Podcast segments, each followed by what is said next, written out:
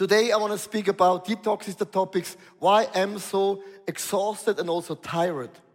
So why I'm coming up with this topic is uh, this week was in the newspaper, the Swiss newspaper, uh, they made a statistic that's saying one third of the Swiss population, they're exhausted and super tired.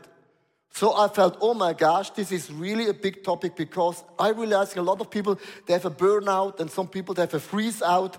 Um, people have a lot of different things right now.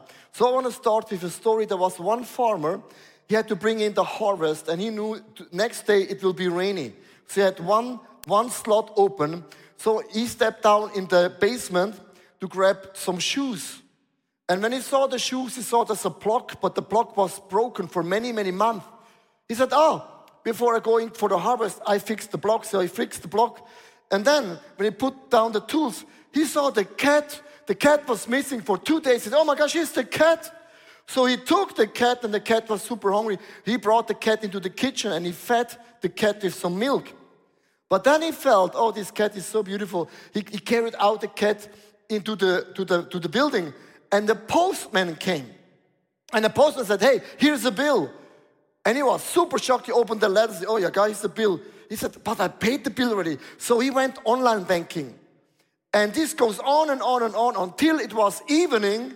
He did everything, but he forgot to bring in the harvest. Maybe you think, Pastor Leo, I'm that guy who lives on the farm. That means sometimes you're doing so many things in the do, but we forgot to do the most important thing. I know if you're a manager, you will say, hey, you have a management problem, you have an agenda problem. You should learn to plan your day very, very well. Yes, I agree. But in the other hand, there's also the devil. You know the devil? The devil sneaks in always when we are weak and tired. The devil sneaks in like a snake. He comes to steal your to dos, to crush the plans of God. He will do everything in our power that we keep busy.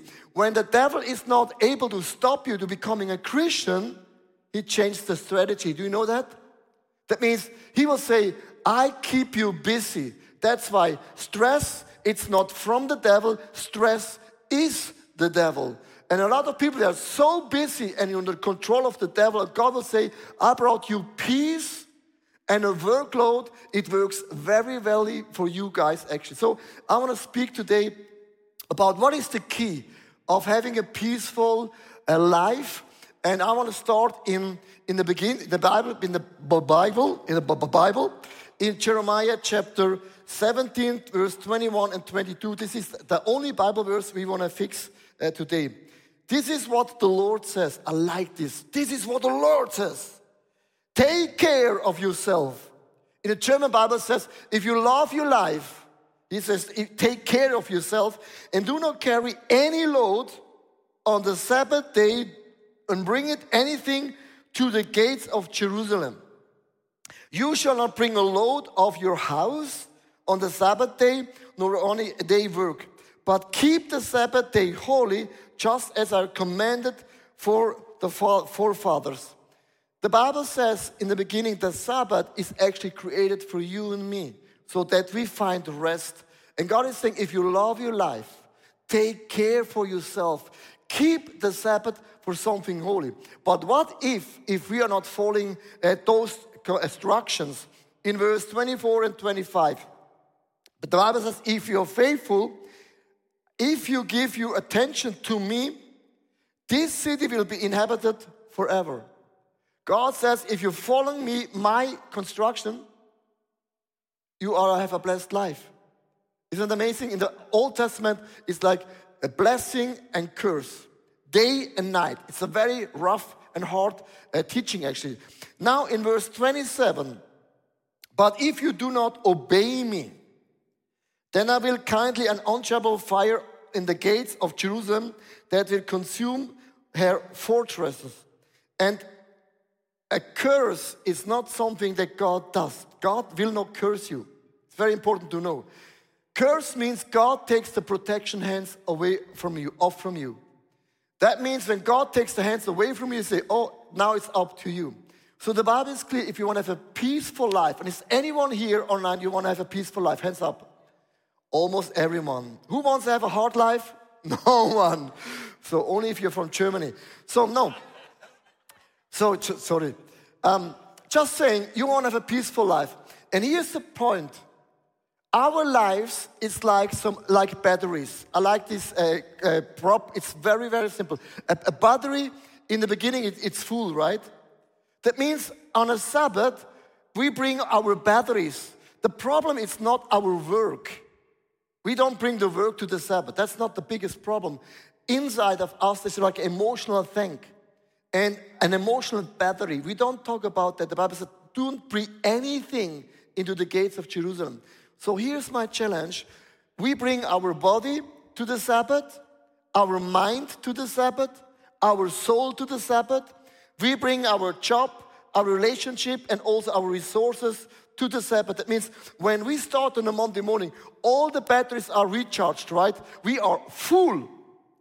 But that means Tuesday, it starts to lower down. It can be that in one area, you're losing more energy than in some other areas. Now you're saying to me, Pastor Leo, what is the link to Jesus Christ? Thanks for asking. Because we want to focus on Jesus, not about doing just management. So listen to me. Very often we teach about Jesus. He healed people, he forgave people, and all those things. But often we, what we forget is Jesus took care for every area of his life.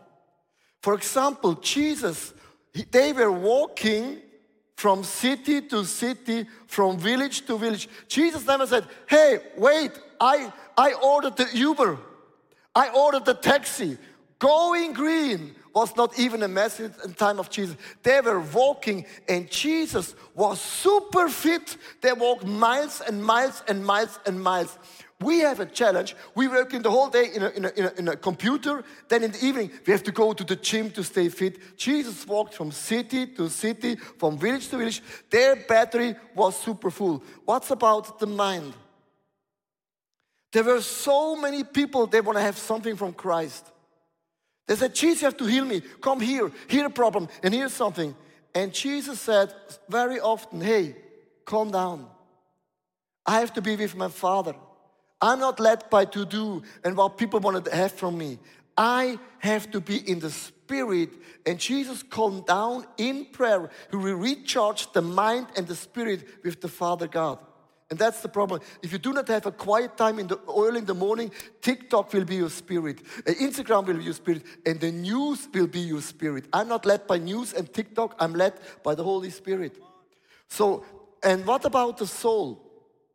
When you get up very early in the morning, Jesus get up early in the morning as he was used to. Early in the morning to get up means the air is so fresh. Is there any early birds in the house? Early bird means you can see the fog is coming. If you get up 10 o'clock, you can see there is the fog. So when you get up early in the morning, the air is fresh. So Jesus stood up early in the morning. He walked, was alone, and it was very refreshing for the soul. What about the job? Jesus uh, had not a job, he had a calling. We don't have a job, we have a calling.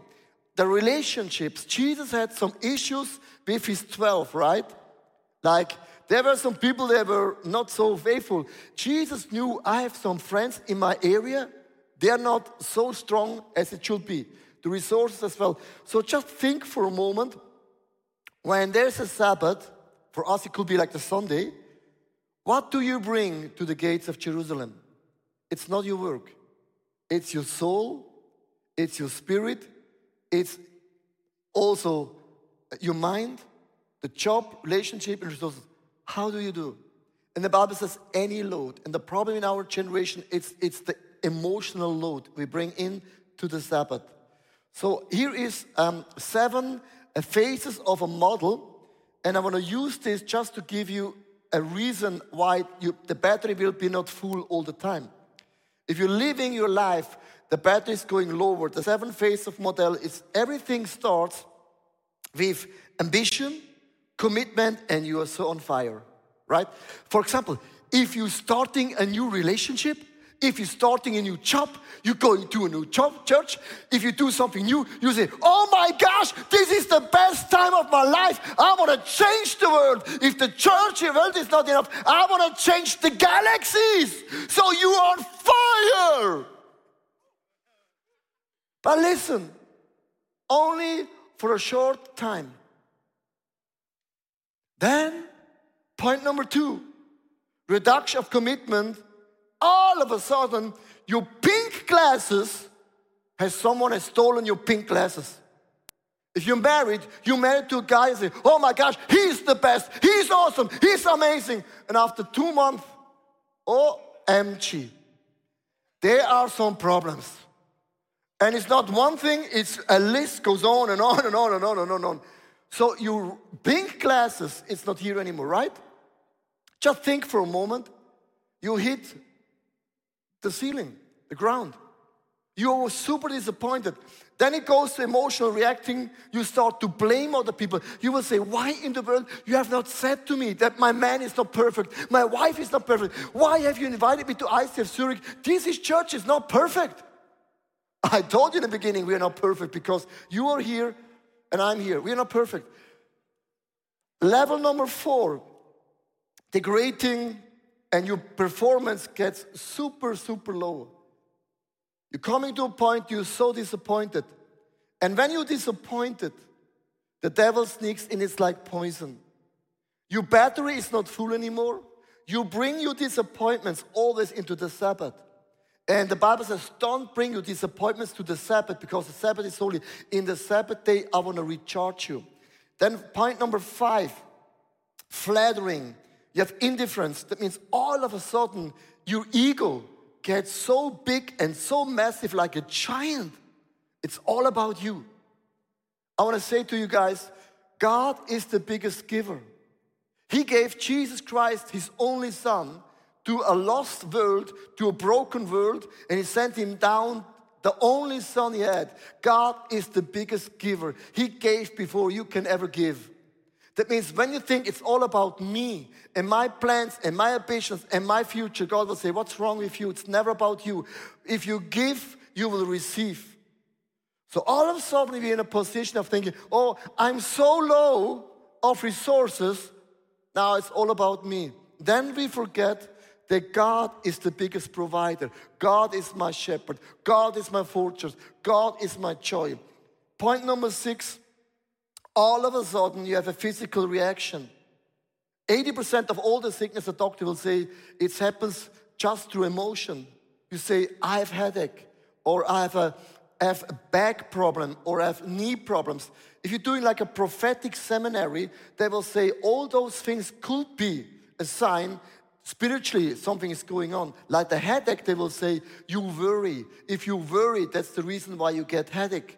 If a back pain means you carry everything by yourself. It's not about you, it's about God. Knee problems means you are so proud and you're not going to the knees and you're not confessing, God, I need you. So just saying, a lot of sickness happens in our lives because our emotional tank, it's not full anymore. So, and point number seven is despair and burnout. And all of a sudden, you're coming to a burnout, and the burnout, dear friends, it's not from the work or because your wife or your husband. Burnout has many, many layers. It's not one thing. But the reason that the burnout happens is only like one thing, and it's too much. For example, you have a hamster, I call him Eddie. Eddie the hamster.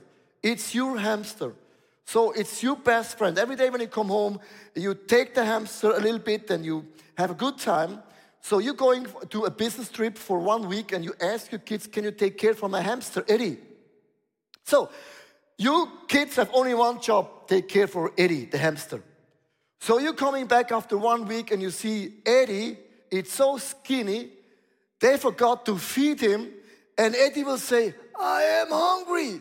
Boom, he dies in front of your eyes. So that moment could be like, boom, You would say, one occasion, it's only one super small, it's one too much. And that could be the reason you leave the family because of the Eddie the hamster. But Eddie is not the problem, it's just like the moment where you go. So when I speak about burnout, don't blame your company, don't blame anyone because it's always a layer or a lot of things are going on the inside of you. So I want to read this Bible text again because I love it so much in Jeremiah chapter 17, verse 21. This is what the Lord says Take care of yourself and do not carry any load on the Sabbath day to bring anything to the gates of Jerusalem. Here is my question What are we bringing to the gates of Jerusalem? So, this is just a foundation, and then I'm gonna explain you guys how we can have a good Sabbath and recharging our batteries again. I wanna ask you uh, there are some warning signals already in your life. So, I wanna go to 14 warning signals and just uh, follow with me because sometimes when you are in a small group or in a family, you can see from the outside like some warnings, right? It can be a warning you have sleeping problems. You're not sleeping properly anymore for weeks and weeks. You're sleeping like an omelette, you turn down all the time. You have a lot of difficult relationship, not one. It looks like everything what you're doing, you think everyone is crazy. But beside you, a distance from God, Social irritability, that means whatever you read in the newspaper, you get so angry. so uh, that's why I don't read news anymore because I get so angry. Greedy thoughts. If greed sets in, greed is very often a sign you're not in a balance. You feel not loved. You feel like, like everyone is blessed but beside me. Sexual restlessness, also your, your thoughts going all over uh, distrust of God, the lack of creativity. If you are an artist guy, if you're not writing songs anymore, writing books, you have no ideas anymore, you have a spiritual burnout. The loss of patience. I know God has poured out the gifts of patience. Patience means you can wait. And God has given that gifts to everyone, but He forgot me. I don't have patience, but I will never pray, God, give me patience. Patience means you have to wait. I want to have things, Speedy Gonzalez you have a compensative behavior. A lot of people, you're working so hard, you start to eat more. You say, I worked so hard, I deserve. But then as you rip, if she, the rip is happy, you start smoking, you start drinking more than enough. The lack of presence, that means when you're going to restaurant with your friends, after five minutes you feel bored and you're going to TikTok and Instagram and you start to scroll. Have you ever seen people scrolling in a meeting? That's the message. You, bore, you bored me. You're not entertaining me. And this is a sign you're not in a balance anymore. You're addicted of dopamine. You always need a kick and a kick and a kick, like a guy who takes the drug. It can be also like fear, the lack of enthusiasms, and also you're super exhausted. And here is my question. Maybe one or two you say, Pastor, that's me. So the challenge is like when uh, Edison, he invented the, the light bulb. The light bulb, it was like before that in the winter season, you slept between 10 and 12 hours. Because in the summer summertime, you slept less because of the light. In the wintertime, you slept much more. 10 to 12 hours. People say, oh my gosh, I would live in that season. So David said, winter longer, summer shorter. When Edison invented the light, all of a sudden was the biggest blessing. People could work longer. And after that, people slept shorter. That means we could work harder and more because the night became the, uh, the night became the day. And all of a sudden, it was one of the biggest change in history in terms of work and life balance. So Martin Luther, he said, if I have a lot of work, if I'm super busy, I get up two hours later for prayer. And just think about that statement for a moment. If I have a lot of work, I get up earlier to work more. And this is the biggest trap of the devil. Because you can work so much but not doing what you're required to do. And we are called by God Almighty. That means we have to take that holy, precious moment that my spirit is over the work. My spirit is over the kids. I have to be in the, in the leading position of everything. And very often I feel like a hamster. I run and run and run and run and work and work, but I'm not going anywhere. So I want to be really practical how you can stop bringing all your topics to the gates of Jerusalem. So let's go into the people of uh, Jerusalem or Israel. So they have a very simple agenda. Oh, here is the Sabbath starts Friday evening to Saturday means the Sabbath. So they keep the Sabbath holy. But here is one thing that a lot of people they will never teach about the Sabbath. Before the Sabbath, it's the preparation time.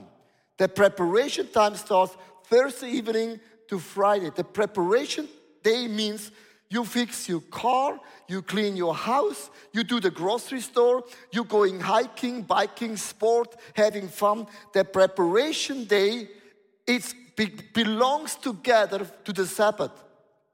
So, do you know when Jesus Christ died on the cross? I want to show you a Bible verse in John chapter 19, verse 31. And please write it down because here's a nugget which very often people oversee. Now it was the day of the preparation. Jesus died on the preparation day. It was not the Sabbath. It was the day when the Jewish people prepared everything, not bringing anything to the gates of Jerusalem. And the next day was also a special day of Sabbath. Because the Jewish leaders did not want that the bodies left on the crosses during the Sabbath, they asked Pilate to have the legs broken and the bodies taken down. Jesus died on the preparation day. So here's the thing Jewish people, when we speak about the Sabbath, they knew our Sabbath is only one day, but before the Sabbath, I have to recharge all the batteries a day before. So the good thing is we're working five days and it's more biblical than you think because you have the Saturday as your preparation day and Sunday it's the day belongs to the Lord. So I want to share to you guys how can you bring not all the things to the gates of Jerusalem? Do you know the agenda? Agenda? So I want to speak about the agenda. What it's not in your agenda will not happen in your life. For example, if you say, I want to lose weight, wow, wow, wow, wow. If it's not, if there's not a plan in your agenda, it's just a wish, it's just a dream.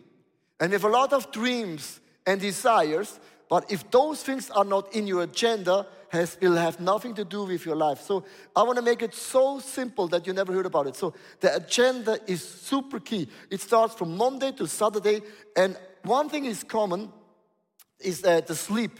We sleep from Monday to Saturday. There's no break, right? We sleep all the time. After you sleep, you take the quiet time, devotion time with God. Can you do me a favor? Don't touch your smartphone. Don't touch TikTok, smartphone, Instagram first. Touch the heart of God first in the morning. Please do me a favor. If you're working very hard, you can say, God, I need your help. God will answer that prayer all the time. But that's not a relationship. It's more like you're a fireman. I need you now because my life is burning. But please, when you drink and sip a coffee, read a Bible verse. If you say, I'm not a good reader, you can also have, you can, people can read the Bible to you with, there's so many options. Please touch the heart of God first. Put God first. Then we're going to work. And if you live in Switzerland, we're working a little bit more than the people in France. That means we work a little bit more, but we work a lot. And when you see this, you say, oh my gosh, two thirds of our agenda is sleep, devotion, and work. So let's, let's go to the agenda in my viewpoint. For example, on a Monday, I will do sport, cooking, small group. So I, my recharging my soul, I have to do sport like playing squash and playing golf. I tell you, if people are not happy about something, uh, giving me a critic, I, I put the golf ball and I hit it and the problems are gone. Tuesday, sport, cooking, I have my family time. Wednesday, I have cooking and very open Thursday. It's also sport and cooking and the open is open Friday. Friends, family, preparation time for the Sabbath. So if you say, I don't want to bring my stuff to the gates of Jerusalem, you have to set in your agenda a one hour at least where you think, how is my soul? What about my mind, my body, my relationship? Put it in your agenda. You can take a beautiful place wherever it is, but take a preparation time for one or two hours. The Saturday means the preparation time. I have a different color of red. Red means like woo, woo, woo. shopping on a Saturday, cleaning up, reflection of life, everything happens on the, on, on, the, on the Saturday. That's our preparation time. On a Sunday, no work, worship in the church, rest, enjoy your time with your family. So, this is what Jewish people are actually doing. Then God is saying, Don't bring your story into the gates of Jerusalem, the Jewish people will say, Hey, what's about your preparation time? And I want to end with, with something that the Lord showed me many, many, many years ago, and that's actually my strategy. So for me, the Saturday, it's a day for the family where we're doing hiking, biking, cleaning the car, all the stuff it's for us on a Saturday. All our parties, birthday party has always been on a Saturday, never on a Sunday. We said to our family, Sunday is our church, and we will not compromise our church. A lot of people they say, I want to have kids, they're faithful, they're loving the Lord, they're going to the church. But the way you plan your week, it's the opposite. Please be smart because you are a role model and kids they will see whatever you're doing. So, my wife, Pastor Susanna, she's a very gifted preacher, teacher, leader. She was invited all over the world to preach, you know that? When we had small kids, my wife said, No, for everything, there is a season. And she said no to preaching invitations around the world. And I asked her why. She said, My kids are at home for 18 years, such a short window. And a lot of people in our generation, you think you're missing your life. You're young, your career. You depend in what you can do. You're not depending on God. She said, I don't care if I'm missing my career. There's no such things as a career. My job is to follow in God, and God is my career. So when our kids are now out of home, now she travels around the world. So here's my point. You have to say more, more to no than yes. I say to more things no than yes. I would love to do much more, but my response is always no. I'm sorry. No, I'm sorry. Oh, I would love to, but no. Do you know why? I have an agenda. And every Friday and Saturday, I hold this agenda to God. Say, God, is there anything in this agenda who is not from you? Or the devil has brought something into my agenda that's not from you. It looks very beautiful in the beginning, but it's not from you. Take it off of my agenda. Keep your agenda holy. And what I do on a Friday and Saturday, I bring all my low batteries to God and ask the question Holy Spirit, how can I be recharged in my friendship? So I cannot give you advice. I can see you can do eight things to recharge your relationship, but every story is different. And what I love about God, He has given the Holy Spirit, your best teacher ever. He will lead you, He will teach you in all the steps. So you need a time in your agenda to be quiet God is my agenda. What is not in your agenda will not be a part of your life. I want to repeat it again. If it's not in your agenda, it will be never be a part of your life. I want to repeat it again. If it's not in your agenda, it will never happen in your life. I want to close with a very, very uplifting, exciting Bible verse in Proverbs chapter 3, verse 5 to 6. The Bible says, Trust in the Lord with all your heart and lean not on your own understanding. In all your ways, submit it to Him, and He will make your path straight. So I want to close right now with a prayer. This is like a message which you will not go home and say, Oh, wow. So now you're going home, you have work to do, right? And that's the message that everyone loves. So I will send you out this week. Michael Church as well on as well. Reflect your life. Think about your batteries. And there's always a way to recharge the batteries so that on a Sabbath you can say, God, I'm resting. Sabbath means I will not forget where I'm come from and where I will go. My future is always brighter than my past. If you're 80 years old, I want to tell you, your future is brighter than your past. If you're 19 years old, your future is brighter than your past because we have a bright future called heaven. Hey, thanks for watching. Hey, our passion for people is that we see them grow in their relationship with Jesus, live fearlessly, and influence their people and the surrounding in a positive way. And if you would like to be part of that vision, we thank you so much for your financial support because that would make it possible. I hope that this message spoke to you really. And if you don't have subscribed to our channel, please do this. And it's always a big blessing. Maybe you know some people in your neighborhood or in your friendship, say that podcast could be a very, very cool thing. Just share the link because it's pretty, pretty easy. And I'm looking forward to see you again. Tune in and God bless you and see you soon. Bye bye.